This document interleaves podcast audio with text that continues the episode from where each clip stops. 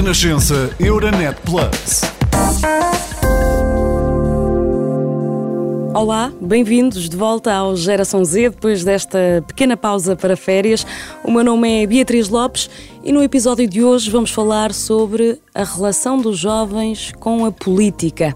Os motivos para o fazermos são vários. Eh, os jovens portugueses são dos que menos vão às urnas mas talvez isto não seja sinónimo de que são desinteressados e não querem saber da vida política. Aliás, basta olharmos para a forma como os jovens hoje em dia se manifestam, eh, não só nas redes sociais, eh, mas também eh, nas ruas, embora aqui com algumas preocupações mais emergentes como as alterações climáticas, as desigualdades de género. A pergunta que aqui se impõe é se de facto estes jovens se sentem ouvidos. É nosso convidado neste episódio Rui Oliveira, 26 anos, presidente do Conselho Nacional da Juventude. Olá, bem-vindo, Rui. Olá, olá Beatriz, obrigado pelo convite e é um enorme gosto estar aqui na Geração Z, por isso muito obrigado pelo convite e ao Conselho Nacional de Juventude também. Obrigada a nós. De facto, não são eh, animadoras as conclusões dos estudos que vamos lendo, pelo menos já à primeira vista, eh, e olho aqui para um estudo recente sobre a participação política da juventude em Portugal. Estudo esse que conclui que os jovens portugueses votam pouco e estão alienados das estruturas partidárias. Na tua opinião, porque é que o cenário ainda é este? Em primeiro, é preciso perceber que votam pouco e votam muitas vezes porque acreditam pouco ou valorizam pouco esse momento na nossa vida política e na nossa vida social. Uh, eu acho que isto acontece por diversos fatores. Muitas das vezes estas questões de, de nos parecer a nós jovens que, que, temos pouco impacto na decisão do país e pouco impacto naquilo que é a nossa vida um, e por isso acabamos por não ir às urnas depositar o nosso voto. No entanto, o CNJ tem um projeto, que é o Politicamente Desperto, que nos diz que, por exemplo, em grande parte das, das regiões do país, os jovens votam tanto ou, ou mais até um bocadinho do que uh, o resto da população mas, mas são questões muito próximas e ainda assim temos, como sabemos em Portugal, sempre um grave problema com a participação no, na questão do voto. A outra questão que tem a ver com a questão dos, dos partidos e dos partidos políticos, eu acho que aquilo que é a vida que nós conhecemos como políticos, uh, hoje tem uh, uma visão muito negativa e muito descredibilizada na nossa sociedade. E por isso isso afasta naturalmente os jovens de estarem nesses momentos e estarem nessas participações. E também, certamente, eu, eu digo sempre que há culpa em todos os lados, uh, também dos próprios partidos, da maneira como comunicam, como estão com os jovens, como vão buscar aos jovens, e aliás o próprio estudo que referencias diz isso mesmo, que a forma dos partidos políticos estar com os jovens também é muito antiquada para aquilo que hoje os jovens uh, querem e aquilo que os jovens procuram. Por isso eu diria que estas são algumas das coisas que nos levam a ter essa participação nestes momentos e nestas formas convencionais de, da forma que temos. A verdade é que estamos aqui a falar de jovens, não é? São eles aqui uh, a ponte para o futuro e uh, se não votarem será sempre mais difícil terem uma resposta às suas reivindicações. Portanto, o que eu pergunto é, é de que forma é que poderíamos uh, atenuar este problema. Uh, ouvimos muito falar da falta de literacia política nas escolas, da dificuldade dos jovens em chegar aos políticos. Que medidas é que podiam ser adotadas? Olha, a primeira de todas é, para mim, alterar esse paradigma de que os jovens são futuro. Os jovens são presente e essa é a primeira coisa que nós temos que alterar a nossa mentalidade. É que os jovens são já hoje presente, têm ainda mais futuro que na nossa sociedade e por isso temos de saber captá-los e saber valorizá-los desde já e aproveitar desde já todo o seu empenho, toda a sua determinação, toda a sua uh, irreverência que tem e essa deve ser, no meu entender, uma das, das questões, é que no colocar que nós somos apenas o futuro e somos uma coisa distante, mas somos já hoje presente. Uhum. Depois, aquilo que são medidas. Eu acho que aquelas que são as tradicionais, como essa parte da literacia por via, por exemplo, das escolas, numa, numa disciplina formal, já nos têm vindo a, a mostrar que, que, não tem dado os resultados que nós queremos. E por isso eu diria que uma das que mais conheço e que melhor tem resultados é a parte do associativismo, até porque isso promove uh, questões de, de, voto, de participar na, numas eleições, de fazer um programa, de dar as nossas ideias, de mostrar as nossas ideias, de ter de organizar um, um momento, digamos assim, de votação, de, de, de, de, nos, de nos sermos capazes de organizar para mostrar as nossas ideias e para nos mobilizarem todas as nossas ideias.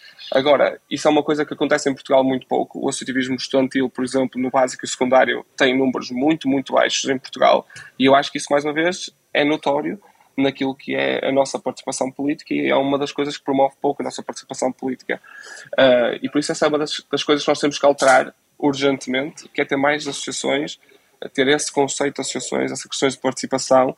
As escolas têm que ser mais incentivadoras desta questão, não fazem, e por isso acho que esta é uma das questões que nós temos que alterar. E eu, eu diria que era a principal, porque uma aula vai ser sempre uh, muito chata, muito aborrecida, para os jovens. Eu acho que é muito mais interessante o associativismo, onde eles podem, por eles próprios, e procurar aquilo que, que querem, aquilo que, que, que, têm interesse, podem errar, podem uh, experimentar a democracia, e essa é a parte principal do associativismo e que eu acredito que deva ser a resposta, principalmente.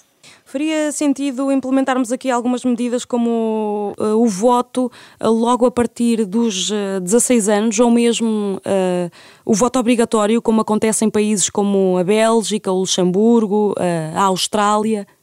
A dos 16 anos é uma, é uma discussão interessante e eu acho que realmente poderia ser uma, uma, uma, boa aprendizagem para Portugal e poderia ser uma medida interessante. A questão do voto obrigatório já é mais complexa, mas eu diria que para ambas as duas temos de fazer uma coisa em Portugal que estamos poucas vezes habituados a fazer, que é perceber em concreto o que é que isto poderia ter e fazer alguns estudos de previsão do que é que isto poderia nos levar. Uh, mas, mas eu diria que, que sim, após 16 anos, um, um sim claro uh, para o voto obrigatório. Não sou assim tão, tão crente que deva ser já essa a opção. Temos também ouvido falar muito uh, na falta de representação de, de, jovens dentro das estruturas dos partidos. E olhando aqui para o Parlamento, são oito os deputados que temos com menos de 30 anos, o que significa que não havia tão poucos jovens no Parlamento desde 2009. Temos que esta venha a ser uma tendência? Sim, eu, eu, eu, esse é um dos maiores medos que eu tenho, que é realmente uh, ter uma, uma menor participação, uma cada vez menor participação no nosso Parlamento da parte dos jovens. Isso é realmente um perigo enorme. Nós temos essa representação cada vez menor. Uh, agora, eu, eu acho que também, ao mesmo tempo, na Europa há outros países que vão fazendo um caminho inverso na questão principalmente dos órgãos de gestão, ou seja, que temos órgãos de gestão, os governos desses países, a ter cada vez pessoas mais novas e isso é um sinal, é um, um, um caminho que esperemos que Portugal também o siga, ou seja, ter cada vez governos também com pessoas mais novas e pessoas mais irreverentes, com mais capacidade, porque estão numa fase diferente da sua vida, capaz de assumir essas responsabilidades e estar nesses órgãos e nesses momentos de decisão e ser capaz de fazer essa parte da decisão. Ou seja, não é só a questão do Parlamento, acho que esta parte também dos governos e quem constitui os governos deve também ser uma bandeira, uma reivindicação. E por isso eu diria que sim, que esta é uma, uma das questões que nós também mais devemos ter em atenção para realmente também para que os jovens encontrem pares, encontrem uma pessoa que olhem para o Parlamento, que olhem para a vida digamos assim, política e que encontrem caras que, que, em que se reconheçam, em que realmente lhes faça sentido essa, essa participação na vida política porque vêm-se representados. São um dos passos fundamentais que nós temos que ter para conseguir ter essa resposta. Uhum. Eu gostaria de falar também aqui um bocadinho do, do teu percurso. Uh, estás a terminar o mestrado em Engenharia Mecânica. O que é que te levou até ao Conselho Nacional da Juventude e como é que tem sido uh, essa jornada? Eu, eu, desde muito cedo que, que participei no, no escotismo e estive muito ligado ao escotismo. O escotismo é uma escola de participação fundamental e é, é para a minha vida, foi para a minha vida uma, escola fundamental, é uma escola de participação educativa é, incrível para a nossa sociedade e por isso estive muito ligado ao escotismo, sempre participei imenso uh, e, e numa certa fase tive também algumas experiências internacionais. Ao mesmo tempo que isto acontece ali numa fase em que já estava a entrar na, na universidade, acabo por entrar na Associação Académica da Universidade do Minho, acabo por fazer depois cinco anos na vida da Associação Académica da Universidade de Minho, dois deles como presidente adjunto e dois deles como presidente, que moldam completamente aquilo que é a minha, a minha parte da participação, ou seja, passa a estar muito mais ativo, digamos assim, politicamente, não partidariamente, não estou inscrito em nenhum partido, mas politicamente, ou seja, nesta ação de estar e de olhar a sociedade, pensar na sociedade de forma diferente e de realmente tentar fazer com que as coisas sejam diferentes. E depois, depois disso, acabei o meu projeto na Associação Académica, eh, no final de 2021, eh, e com o escotismo eh, pensámos em fazer este, este projeto para o CNJ e apresentarmos eleições para presidente do CNJ, porque eu sou presidente do CNJ, porque o uhum. escotismo é presidente do CNJ, um, e, eh, e por isso estamos a, a, fazer este caminho dentro do Conselho Nacional de Juventude.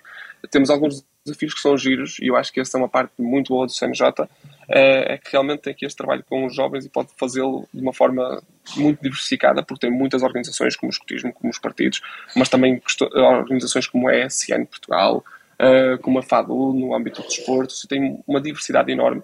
E temos de fazer principalmente uma coisa, chegar mais jovens, conseguir envolver mais os jovens, não só as organizações membros que são parte do CNJ, mas também mais os jovens que estão, e por isso conseguir chegar às escolas, às universidades, aos politécnicos, conseguir estar no âmbito das empresas onde tenham jovens, conseguir estar onde os jovens estão e participar com os jovens e ouvir realmente os jovens. E depois, uma das partes, que é aquilo que falávamos, para conseguir que os jovens participem mais na vida política, a questão da inovação, da forma como chegamos a eles, porque muito do afastamento que eles têm também se deve àquela forma mais tradicional. Uh, que os jovens às vezes não querem participar dessa forma e não estão habituados a participar dessa forma. Aliás, o estudo que falávamos demonstra isso mesmo, que os jovens participam muito mais vezes quando a coisa é mais inorgânica e por isso eles estão mais à vontade com esse modelo de participação, quando é mais informal, quando eu hoje posso ter aqui de repente uma participação mais informal e por isso nós devemos ser capazes de analisar isto e também o Conselho Nacional da Juventude ir à procura destes modelos para conseguir cativar os nossos jovens. E o Conselho Nacional da Juventude consegue também ser aqui um interlocutor com os agentes políticos? Tem que ser, esse é o papel depois do Conselho Nacional de Juventude, é ouvir muito daquilo que os jovens fazem, aquilo que os jovens preocupam aos jovens, também olhar para uma coisa que às vezes nós em Portugal temos muitas vezes, uh, esquecemos dela, que é as oportunidades que existem, estamos sempre preocupados com os problemas e olhamos pouco às oportunidades e olhar para os problemas e oportunidades dos jovens e levar aos órgãos de decisão, seja governo, sejam uh, no âmbito mais autárquico, mas levá-los para que sejam apresentados como caminhos que os jovens querem para ter uma sociedade melhor e para ter um país melhor.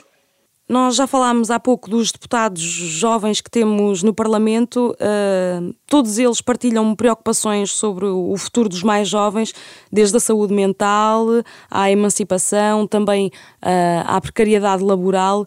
São também estas as questões que colocas no, no topo das prioridades?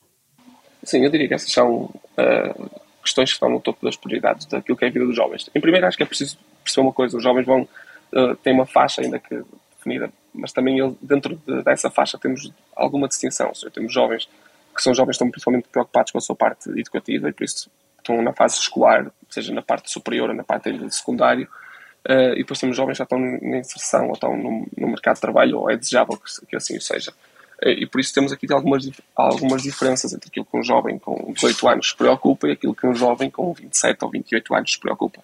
Mas eu diria que genericamente são estas as preocupações, ou seja, esta parte da, da, da precariedade dos, dos trabalhos, a, a, remuneração que existe no, em Portugal é uma remuneração tipicamente muito baixa, o salário, o salário mínimo é um, salário muito, é um valor muito baixo, a questão do salário mínimo, aumento do salário mínimo é uma das coisas que já há muito tempo é falado e que os jovens reivindicam isso há algum tempo, mas também o salário médio, aquilo que é o salário que hoje um jovem oferece em qualquer empresa, depois de ter apostado tanto na sua formação, é francamente diminuto. Aliás, um dos problemas até a própria Europa está a trabalhar bastante nesse sentido, é a fuga de talento. Ou seja, nós hoje temos uma, um uhum. investimento na ciência, no conhecimento, nos nossos jovens, na educação dos nossos jovens, e depois temos uma dificuldade enorme em conseguir captá-los e em conseguir reter esse talento. Ou seja, nós estamos a formar talento, temos muitos talentos em Portugal, temos pessoas super talentosas, mas que depois não ficam em Portugal. Ou seja, têm uh, ofertas muito melhores no, no, estrangeiro e que saem para o estrangeiro. Por isso nós temos que conseguir em Portugal conseguir captar essas pessoas.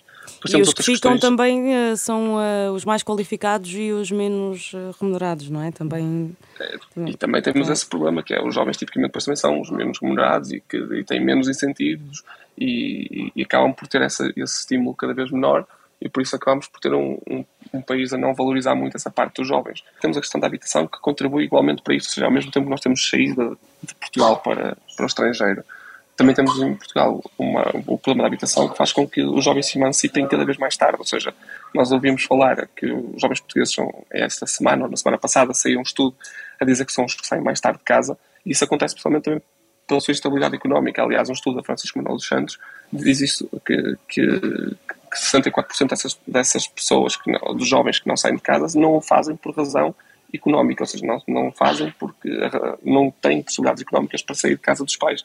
E isso tem prejuízos enormes, tem prejuízos enormes naquilo que é o crescimento. Eu sou uma pessoa que vem do escotismo, por isso acho sempre que as experiências que nós temos ao longo da nossa vida transformam e é que realmente nos capacitam para muitas coisas. E sair da casa dos nossos pais é um passo fundamental para nós crescermos como indivíduos.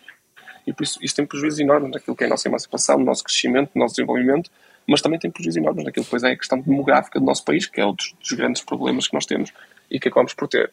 Uh, e, e sentes que estes são temas que ainda estão um pouco na agenda política?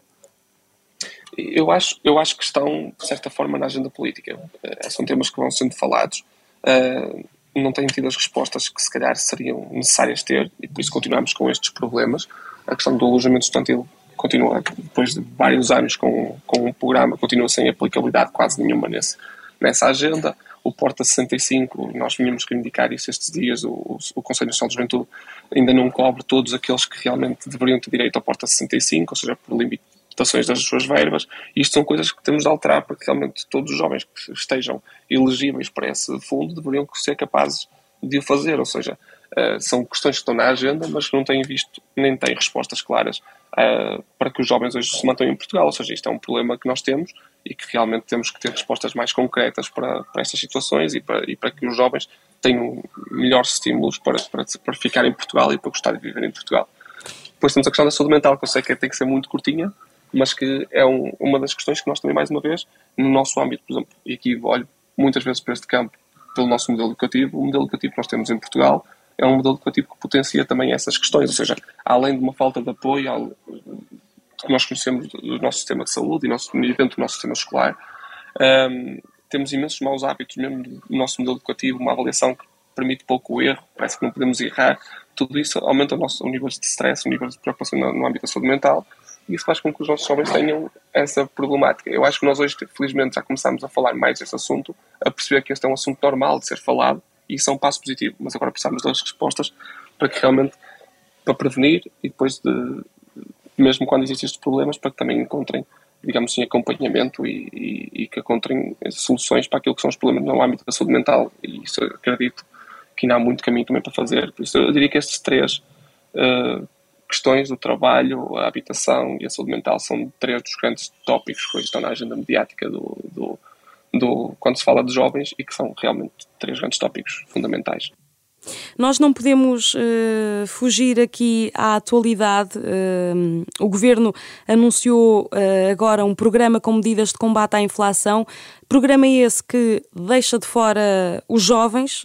não há medidas como, por exemplo, na Alemanha, que decidiu oferecer aos estudantes cheques de 200 euros. Também em França, as bolsas de apoio a estudantes vão ser aumentadas em 4% a partir deste ano letivo. Em Portugal também se justificariam medidas uh, deste tipo? Sim, justificariam porque desde logo sabemos que os jovens, como falávamos, são tipicamente a, faixa etária mais afetada por todas as crises e por isso uh, a não existência de uma resposta clara e de, apoios claros aos jovens fazem uh, com que depois haja ainda mais dificuldades em superar esta questão da inflação e esta questão da crise económica que nós vamos atravessando. Aliás, os jovens naquela idade dos 25, 26 que podem estar em, em, transição para o mercado de trabalho são os jovens mais prejudicados, porque aí esses até podem não ter nenhum apoio, uh, nem no seu agregado familiar, nem uh, por si. E por isso esses são aqueles que estarão ainda com mais uh, danos nestes apoios e que ficaram totalmente fora destes apoios. e por isso nós temos aqui um, um, um problema grande também no, nesse, nesse aspecto.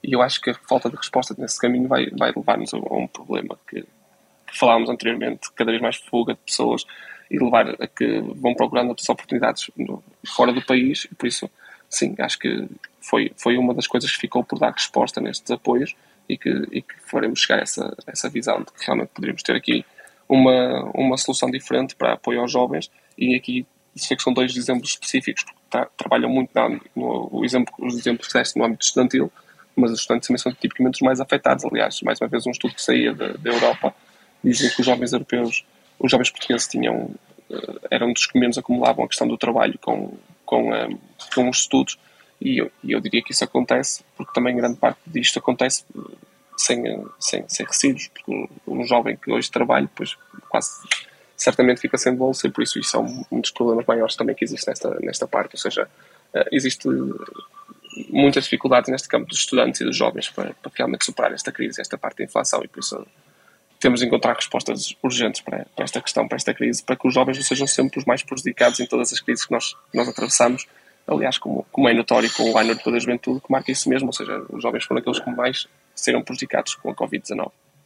Rui, para terminar, um conselho ou uma recomendação que deixarias aqui aos jovens que nos ouvem?